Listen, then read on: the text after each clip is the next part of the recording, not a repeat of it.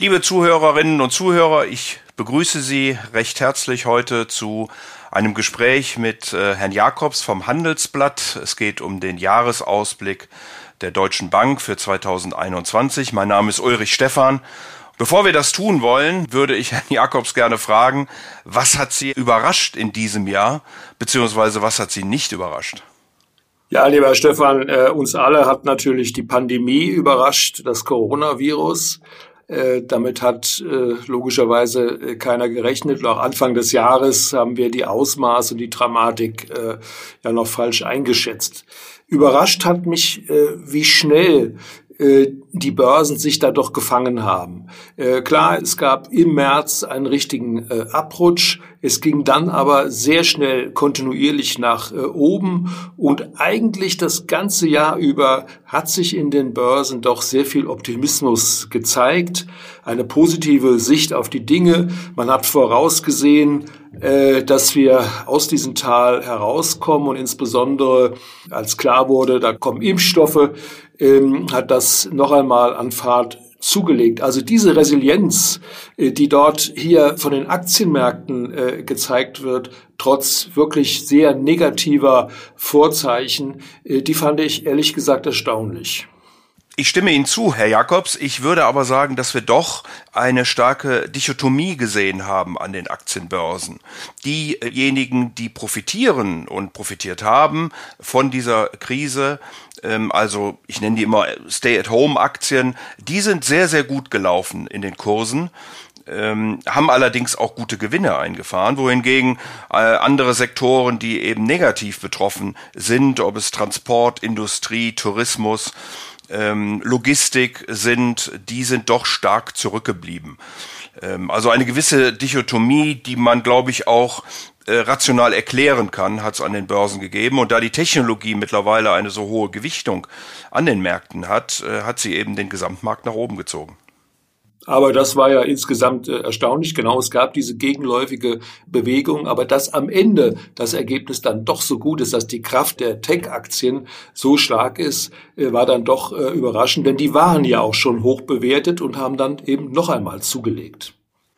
Ja, und man darf auch nicht vergessen, dass China natürlich äh, schon im zweiten Quartal die Rezession wieder hinter sich gelassen hat, der Welthandel wieder angesprungen ist. Damit sind auch einige Aktiensektoren, wie beispielsweise Transport und Logistik, sicherlich auch nicht alle Aktien, aber doch einige, sehr stark gestiegen. Man hat dann natürlich geguckt, wir haben hier eine bewusst herbeigeführte ökonomische Krise. Manch einer sagt ja eine Investition in die Gesundheit.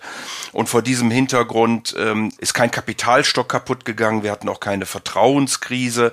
Man konnte also sehr schnell wieder ähm, zurückkommen und das haben wir im dritten Quartal gesehen und das hat dann eben auch einige zyklische Aktien, zum Beispiel auch die Automobilwerte, doch unterstützt. Mhm.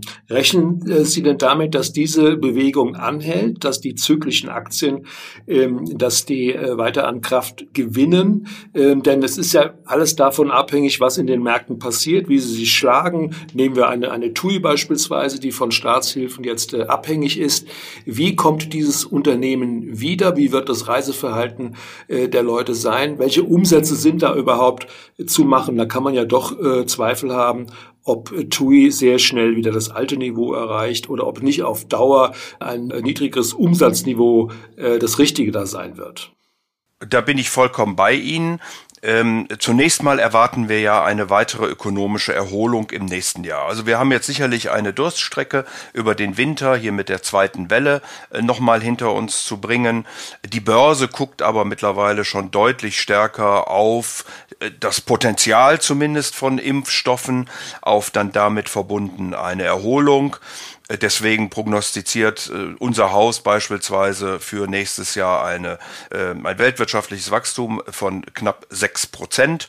Und das sollte dann positiv auf diese zyklischen Aktien weiter wirken, vor allen Dingen die, die eben noch zurückgeblieben sind. Das ist dann gut für Finanzwerte, die weniger Abschreibungen äh, auf Kredite haben sollten, beziehungsweise Rückstellungen bilden müssen. Die Industrie sollte auch von Green Deal und ähnlichen Dingen unterstützt sein, ähm, aber eben auch Grundstoffe, die dann gebraucht werden in einem solchen äh, Zyklus äh, sollten profitieren. Also ich bin da relativ optimistisch ähm, für das Jahr 2021.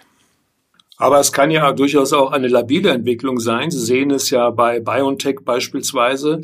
Ähm, kaum äh, gibt es erste Meldungen, dass es Lieferschwierigkeiten gibt, dass nur die Hälfte der Ampullen ausgeliefert werden kann.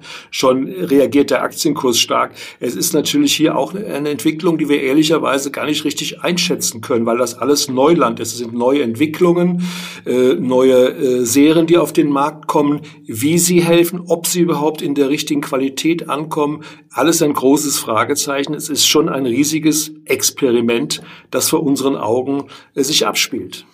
Auch das ist äh, sicherlich richtig. Auf der anderen Seite muss ich sagen, äh, wenn wir jetzt äh, mit riesigem Aufwand international, und das für mich übrigens auch ein sehr positives Zeichen der Globalisierung, es geschafft haben, in wenigen Monaten Impfstoffe zu entwickeln, ähm, und wir reden ja im Moment überwiegend von dreien, ähm, aber wir haben, die WTO listet über 200 auf. Also da wird sicherlich auch noch eine Menge kommen. Ähm, es wird welche geben, die auf dieser neuen Messenger-RNA-Technik basieren, äh, wo sie ja richtigerweise die Schwierigkeiten der Kühlung und damit der Logistik ansprechen. Es wird aber andere geben, die auf herkömmlicheren äh, Verfahren äh, basieren. Ähm, und insofern bin ich unterm Strich schon optimistisch, wie gesagt, bei über 200 Kandidaten, äh, dass wir Impfstoffe sehen werden die äh, dann auch zu einer Möglichkeit führen werden, im Frühjahr die Lockerungen aufzuheben. Frühjahr wird ja sowieso dann besser werden, wenn wir uns wieder mehr draußen etc. bewegen können.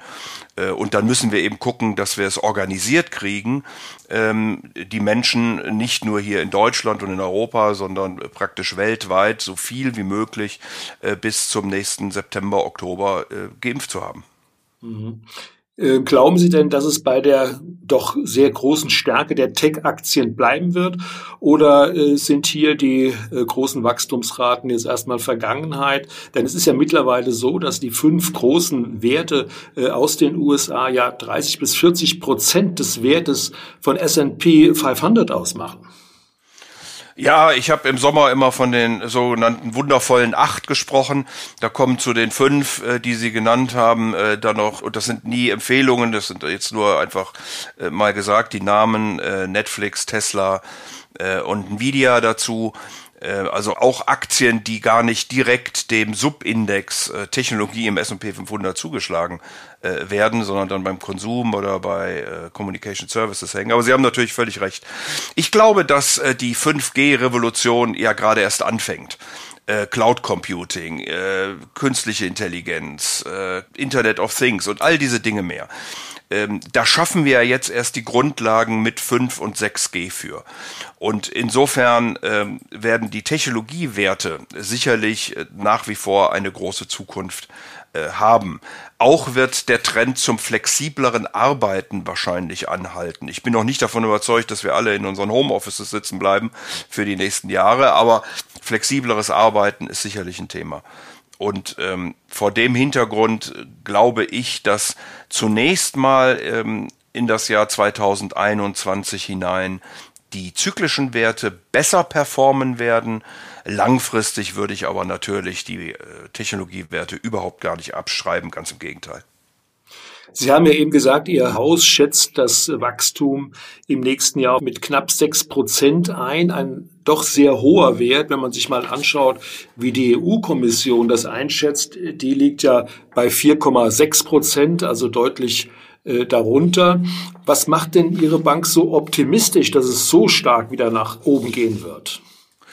Das sind eben genau die äh, Dinge, die ich vorhin angesprochen habe, die Entwicklung von Impfstoffen und die Verimpfung dann, ähm, die möglicherweise Wirkung tragen wird ab Sommer 2021.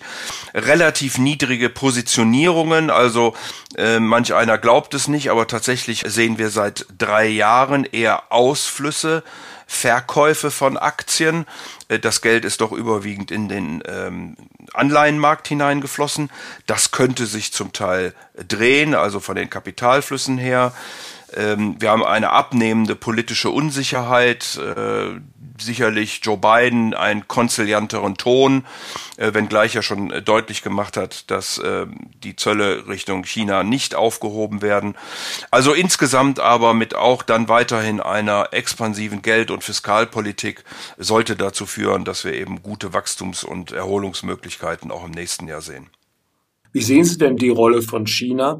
Für die USA bleibt es ja ein großer Rivale, der sich äh, erdreistet, die technologische Führerschaft der Vereinigten Staaten äh, anzugreifen mit eigenen Entwicklungen, mit eigenen starken äh, Internetkonzernen.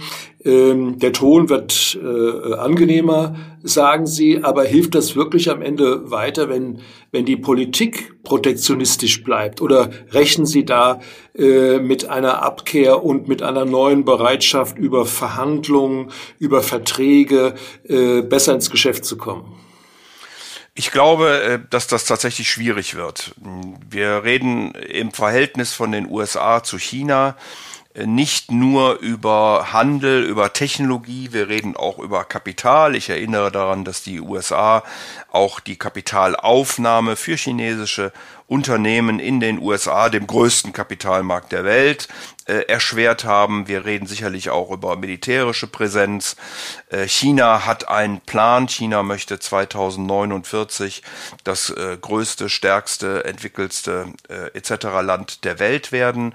Ähm, da treibt man dann Projekte voran, wie die neue Seidenstraße oder China 2025, äh, was nicht mehr offiziell genannt wird, aber natürlich strebt China weiterhin die Technologieführerschaft äh, an in vielen Bereichen. Ähm, dieser Konflikt ist aus meiner Sicht nur schwer bis gar nicht lösbar. Äh, insofern werden wir wahrscheinlich mit dieser Ambiguität leben müssen, dass es eine Großmacht gibt und dass daneben eine zweite äh, entsteht und sich weiter etabliert. Das Wichtige wäre nur, dass wir Europäer eine Idee entwickeln, wie wir mit dieser Situation umgehen wollen. Ja, wollte ich gerade fragen, was bedeutet das für unsere Exportchancen? Wir leben ja sehr stark von der Exportwirtschaft ähm, und äh, erleben die USA, die letztlich äh, von uns eine Entscheidung verlangen, wo wir uns sortieren, wo wir hingehören, ob wir uns eher bei den USA sehen äh, oder ob wir äh, doch äh, ein enges Verhältnis zu China pflegen. Das ist ja äh, immer der große Streitpunkt im Augenblick. Und was bedeutet das für unsere Außenwirtschaft? Wirtschaftlichen Chancen? Das ist eine ausgesprochen gute Frage. Ähm, wir müssen uns in Europa einigen, da sind wir oft zu kleinteilig und wir sollten uns eben auch mit den Amerikanern äh, einigen. Ich glaube, dann kann man auch ernsthaft sich mit China an einen Tisch setzen äh, und die Dinge diskutieren. Wenn man das zu kleinteilig tut, wird China jemanden ignorieren und wird nicht darauf reagieren. Wir sehen jetzt beispielsweise die Gründung der größten Freihandelszone ähm, auf dieser Erde in Asien mit China in der Mitte, aber auch Japan und Australien. Äh, da sind mit Korea und Japan Länder und Unternehmen dabei, die sehr konkurrenzfähig auch zur deutschen Wirtschaft sind, weil sie gerade in Elektrotechnik, in Maschinenbau, in Chemie stark sind.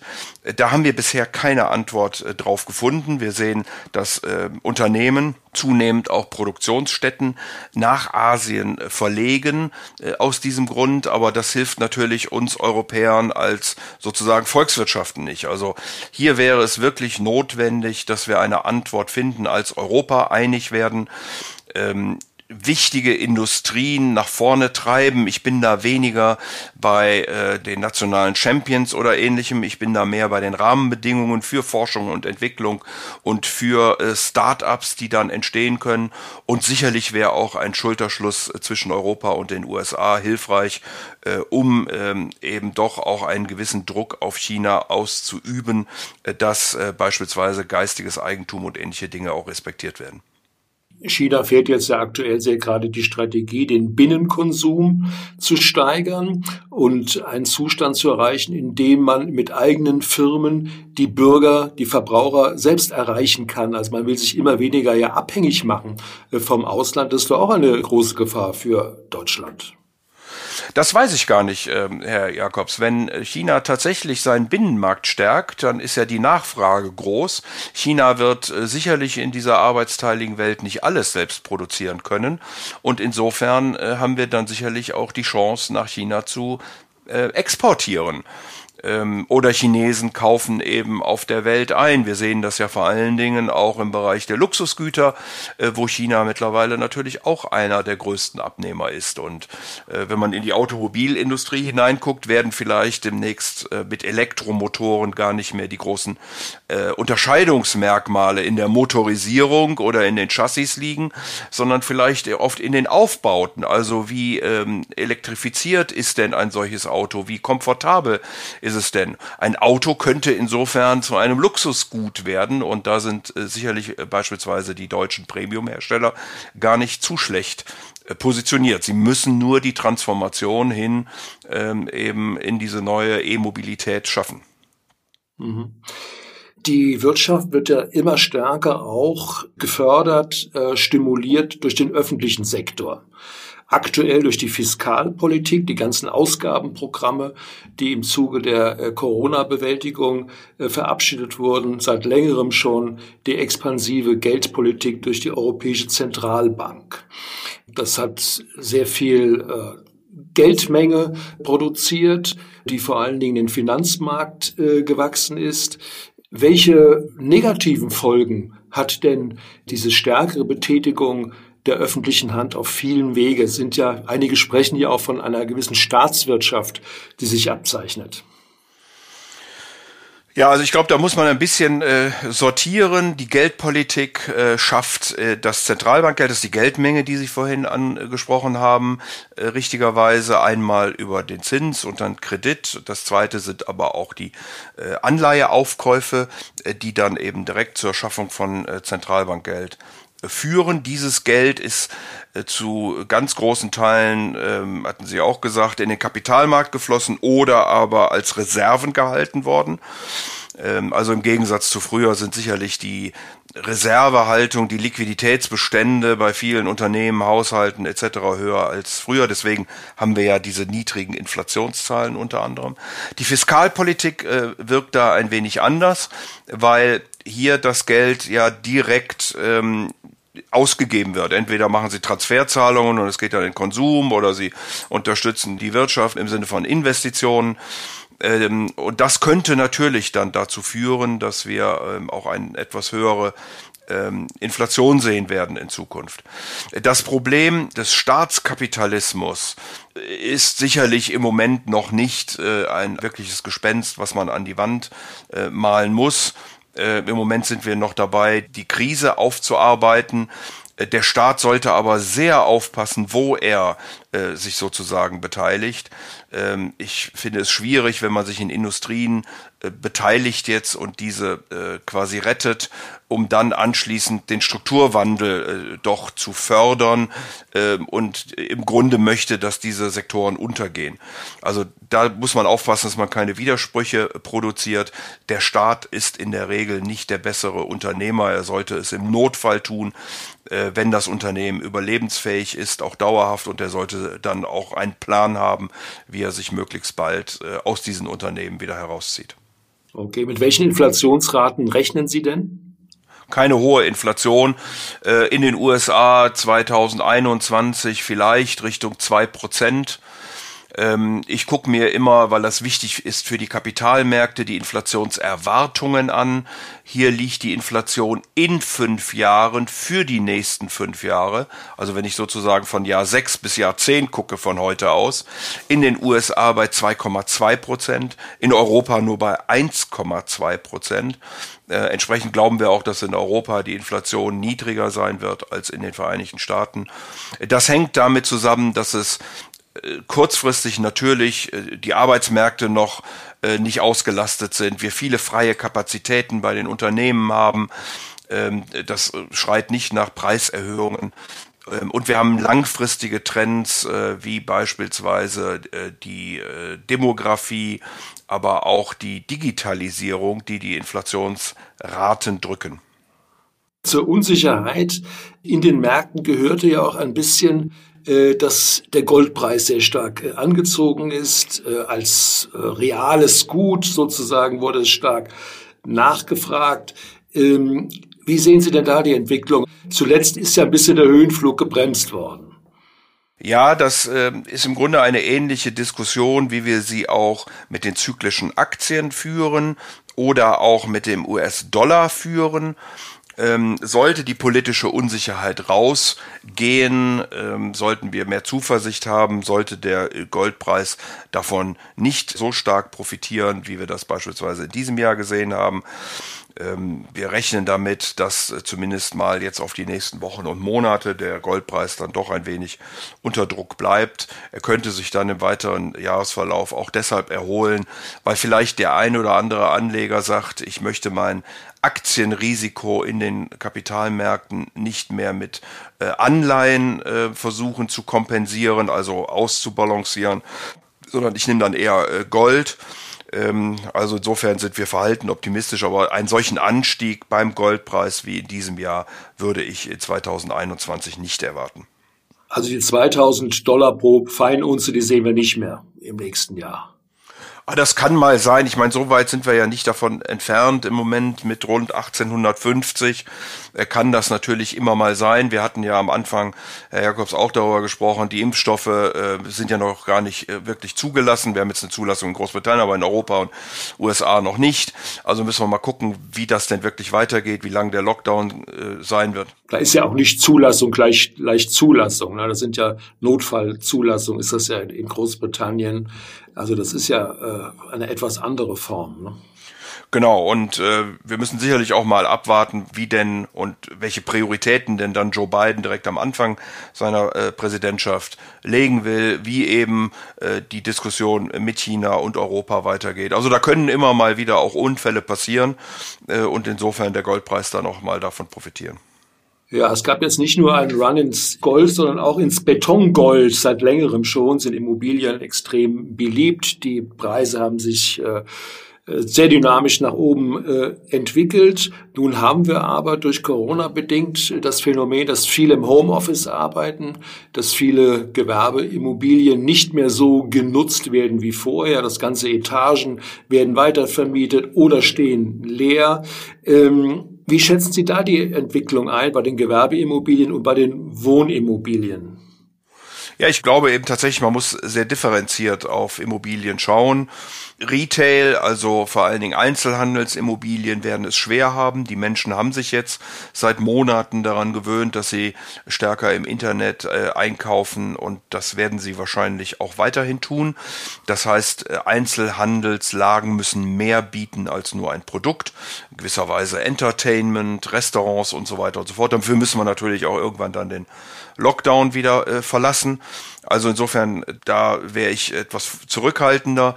Äh, Logistikimmobilien springen sicherlich äh, ein. Das sehen wir ja auch schon, dass Einzelhandelslagen zu äh, Logistikzentren umgebaut werden, um dann eben über den Internethandel die Menschen auch bedienen zu können. Büroimmobilien bin ich nicht so skeptisch.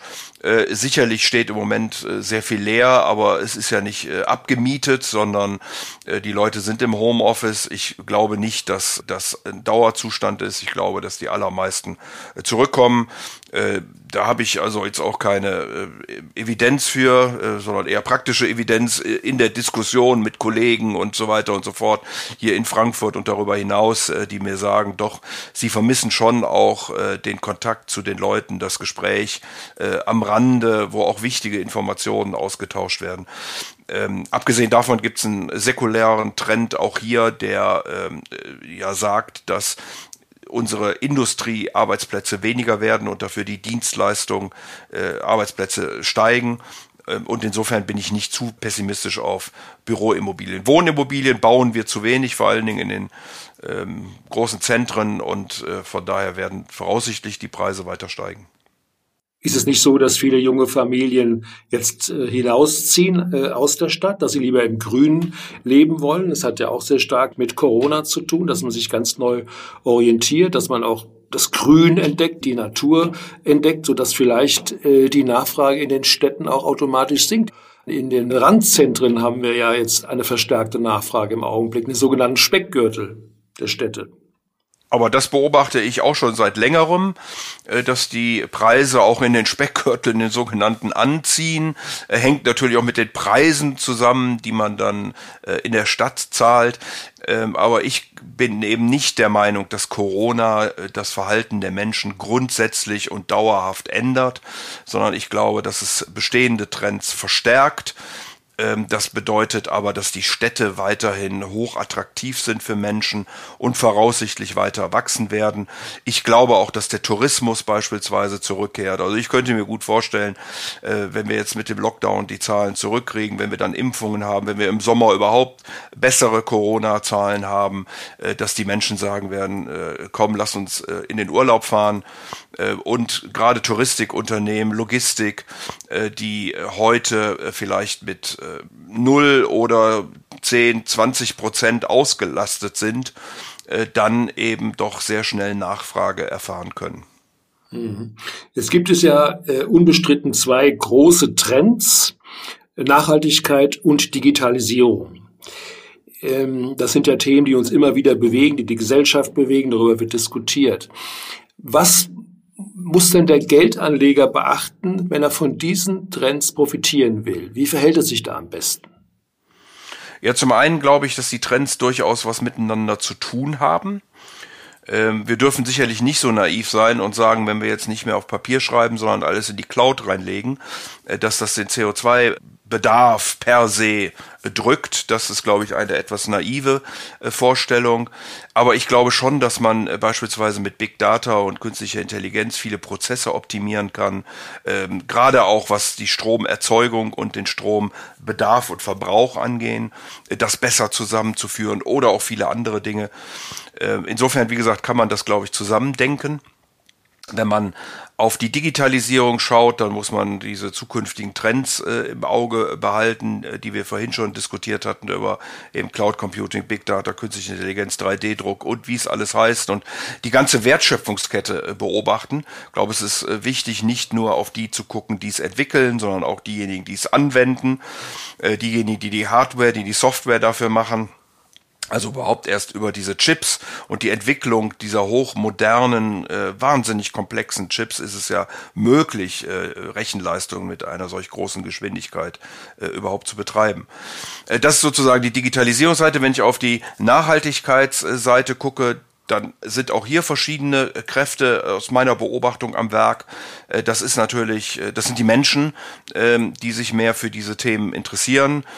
Ähm, das ist aber dann auch die Politik, äh, die darauf reagiert mit Regulierung. Und es sind auch die Unternehmen, äh, die in diese äh, Richtung gehen. Und ähm, deswegen glaube ich, dass Nachhaltigkeit ähm, gar nicht so sehr ein Trend ist oder ja irgendwie nur bestimmte Branchen oder Unternehmen betrifft, äh, sondern dass sich jeder danach ausrichten muss. Ähm, noch ein Wort, ich werde immer ganz gerne von Kunden gefragt, es gibt nicht irgendwas, wo man einen Stempel draufsetzen kann und das jetzt nachhaltig und das nicht. Äh, das ist wahnsinnig schwierig, wenn man sich zum Beispiel einfach Deutschland und Frankreich anguckt. In Frankreich ist Atomstrom nachhaltig, ähm, in äh, Deutschland gilt er als nicht nachhaltig. Ähm, insofern muss man auch Länder möglicherweise differenziert angucken. Man muss aber auch Sektoren äh, differenziert angucken. Sie können nicht die gleichen Nachhaltigkeitskriterien, also sie können schon, aber es macht wenig Sinn, äh, die an ein Ölunternehmen äh, anzulegen und an Finanzdienstleister.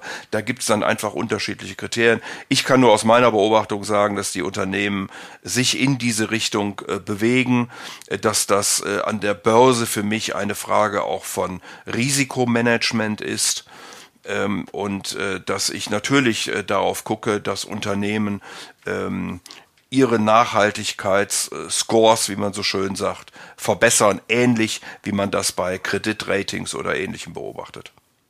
Also gezielt schauen, welche Aktien, welche Fonds zu solchen Zielen, Nachhaltigkeitszielen oder Digitalisierungsleistungen passen. Was ist mit ETFs eigentlich? Äh, grandioser Siegeszug äh, in den letzten Jahren. Wird der weiter so zu sehen sein?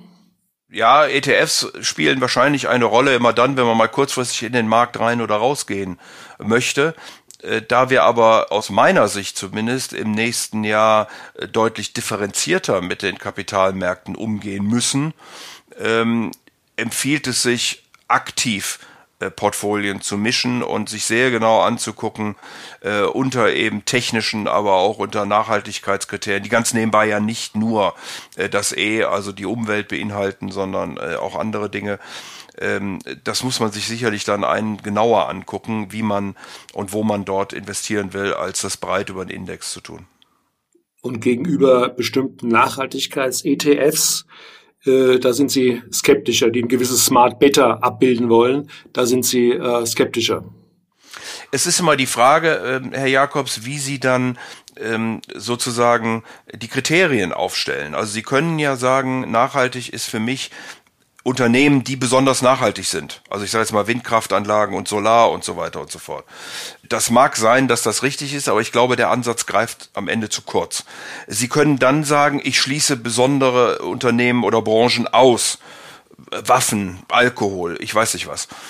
Ähm, das weiß ich auch nicht, ob das am Ende der Weisheit letzter Schluss ist, weil man sicherlich auch diese Unternehmen ähm, über diese Kriterien zwingen kann, nachhaltiger zu operieren. Deswegen halte ich es für das Beste, wenn man, äh, wie ich das vorhin schon versucht habe zu sagen, einen ökonomischen Score macht und einen Nachhaltigkeitsscore, der neben der Umwelt auch äh, die sozialen Aspekte und die Unternehmensführung berücksichtigen, das miteinander verbindet und dann seine Auswahl sehr aktiv trifft, genau.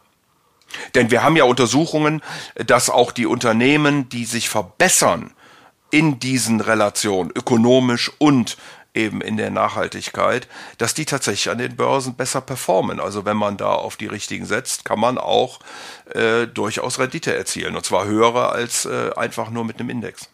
Und die Unternehmen selbst haben auch weiter gute Rendite. Damit ist ja kein Einbruch verbunden. Ne? Absolut.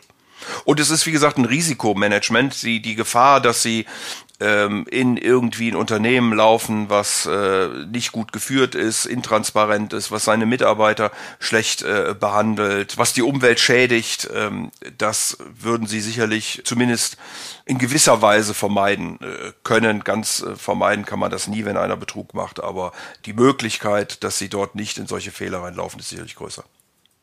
Kommen wir jetzt äh, zum Schluss noch auf ein paar kritische äh, Punkte. Aufgrund der äh, Corona-Lage ist ja die Insolvenzantragspflicht äh, ausgesetzt, noch für längere Zeit. Das Kurzarbeitergeld, die Regelung ist bis Ende 2021 verlängert. Es gibt äh, doch einige Kritiker, die sagen, naja, das alles führt dazu, dass hier viele Zombie-Unternehmen äh, entstehen, die eigentlich gar nicht mehr richtig leistungsfähig sind und dann irgendwann verschwinden. Wir halten das nur auf. Ist es eine Gefahr, dass wir eine große Insolvenzwelle erleben, die wir nur zurückgestaut haben? Das ist eine sehr schwierige Frage, um ehrlich zu sein. Ich glaube schon, dass es mehr Insolvenzen geben wird. Äh, der Staat unterstützt allerdings so großzügig, dass ich im Moment noch nicht die ganz, ganz große Welle sehen kann, die also meinetwegen in irgendeiner Form systemkritisch äh, äh, werden könnte, in dem Banken überfordert sind oder ähnliches.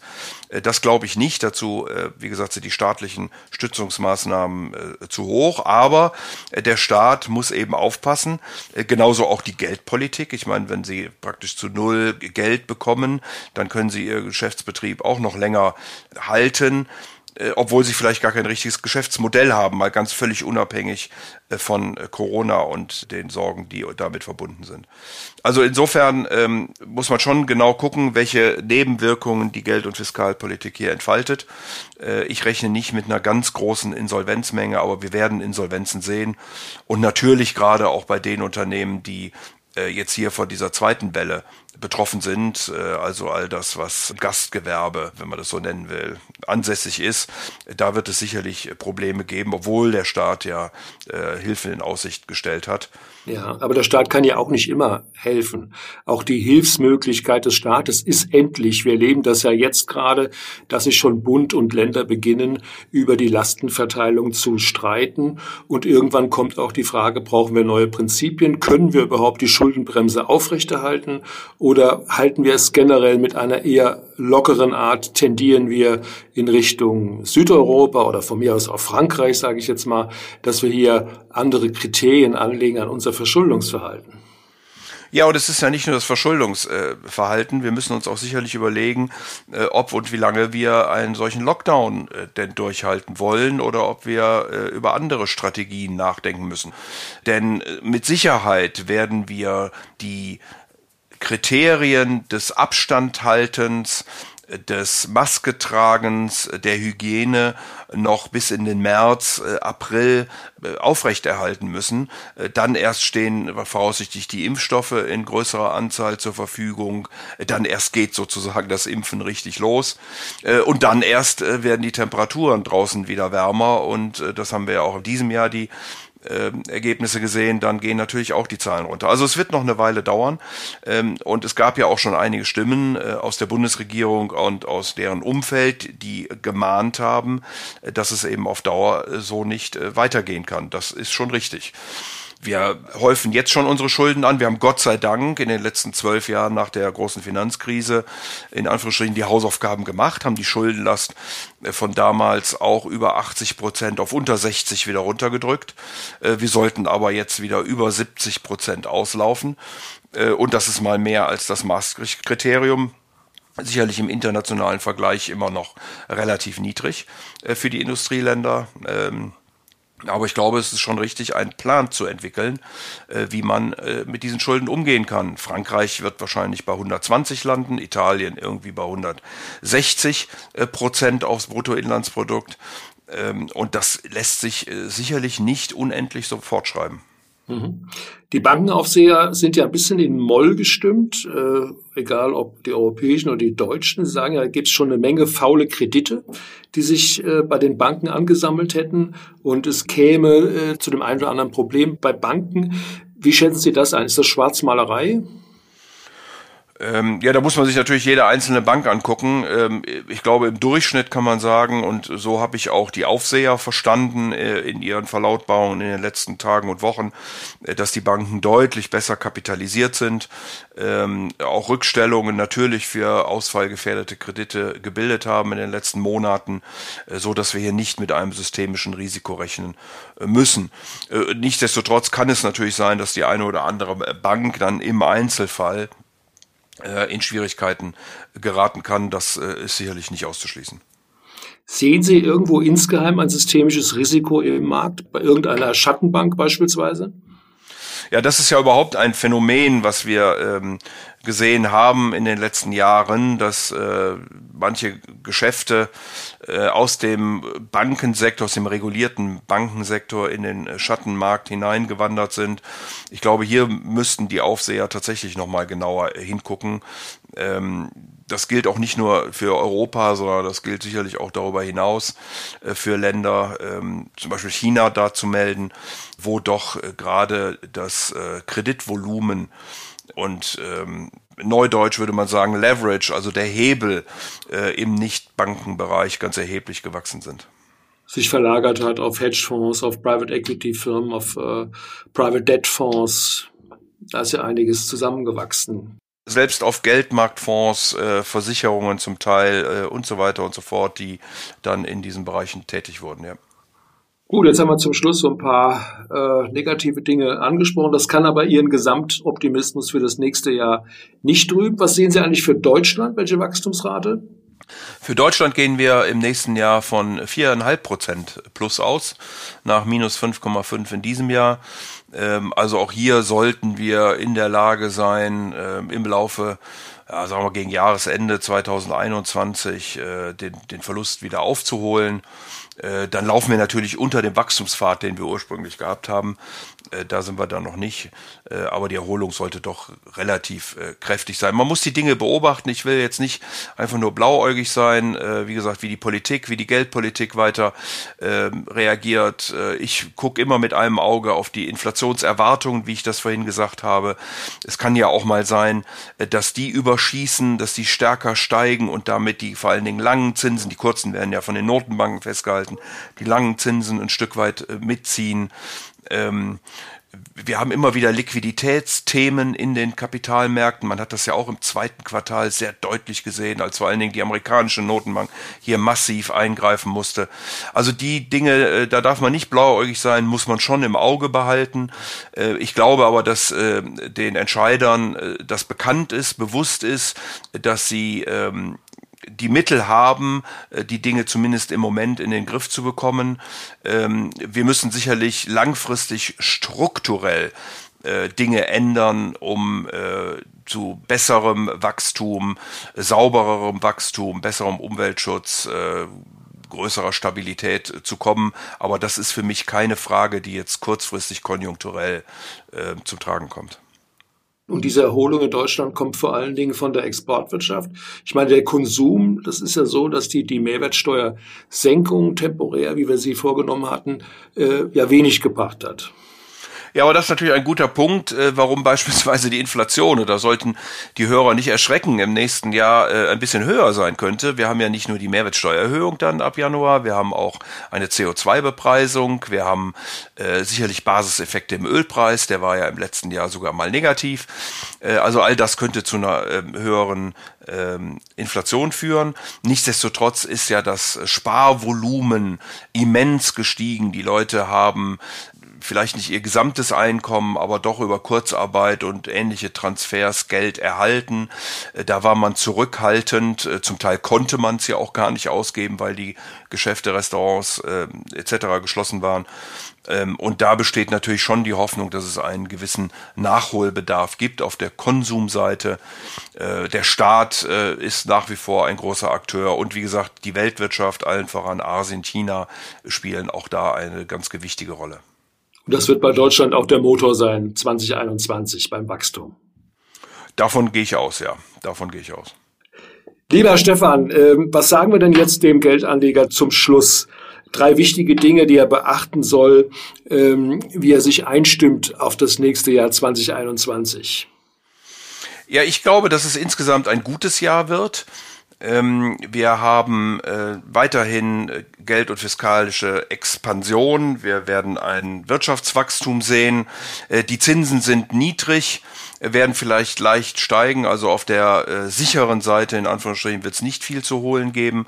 und insofern würde ich dazu raten, dass man ein bisschen Mut mitbringt, dass man ein gut diversifiziertes Portfolio aufstellt, dass man sich genau hinterfragt, was sind meine Zeithorizonte und meine Risikoprofile und dann, wie gesagt, auch mal den Mut aufbringt, äh, in das ein oder andere zu investieren, was eine höhere Rendite bringt als null oder sogar negativ, wo im Moment der risikolose Zins liegt.